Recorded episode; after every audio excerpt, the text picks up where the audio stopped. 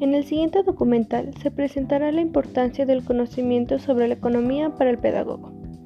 La educación es uno de los factores más influyentes para el avance y progreso de las personas, sociedades y países, la cual ha adquirido mayor importancia debido a los cambios científicos y tecnológicos acelerados.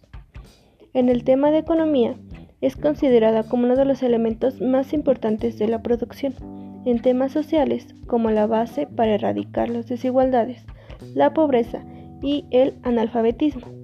Uno de los beneficios que se ligan mejor es para nuestro bienestar social, nuestra calidad de vida o para acceder a mejores oportunidades de empleo y relaciones sociales. En los procesos de educación y economía ocurren una serie de cadenas y componentes de diversas características, las cuales aportan elementos específicos.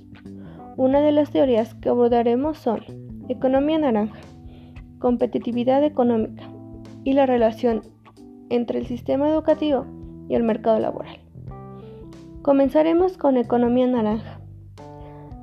Son actividades que de manera ligadas permiten las ideas que transformen en bienes y servicios culturales, cuyo valor está determinado por su contenido. El universo naranja está compuesto por economía cultural y las industrias creativas. Se conoce como naranja o economía naranja porque normalmente este color se asocia con la cultura, la creatividad y la identidad, y es lo más cercano a identificar estas manifestaciones. La educación se convierte en protagonista, ya que deben existir modelos educativos que propician industrias de imaginación, creatividad y de servicios con productos innovadores en el aula. En el siguiente tema abordaremos la competitividad económica. Se aplica en el ámbito empresarial. La competitividad es capaz de obtener rentabilidad superior en sus competidores para desarrollar la empresa lo que necesita como directivos dinámicos, como visión para el futuro, abiertos a un cambio tecnológico y a las necesidades de innovar constantemente para ajustarse a los cambios del entorno. Existen dos tipos, la competitividad interna y externa.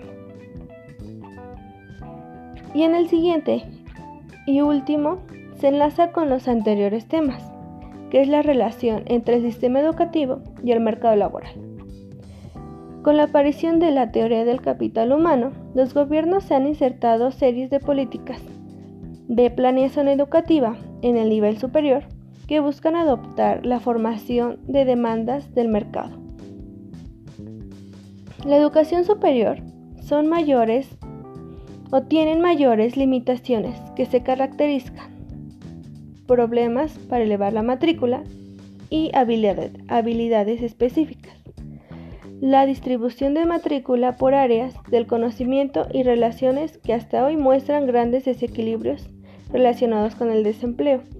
Estos son retos que enfrentan día a día. Uno de los factores que se involucran es el progreso social. Los problemas que padecen los egresados en su inserción laboral o empresarial que no encuentran candidatos suficientes o preparados para ocupar sus vacantes.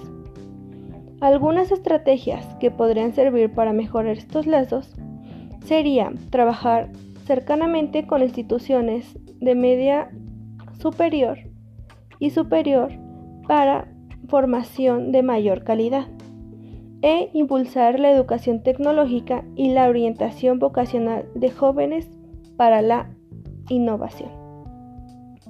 Los temas tocados anteriormente están desarrollados dentro de nuevas tecnologías e innovación, que ayudan al crecimiento de sociedades, de educación y campo laboral.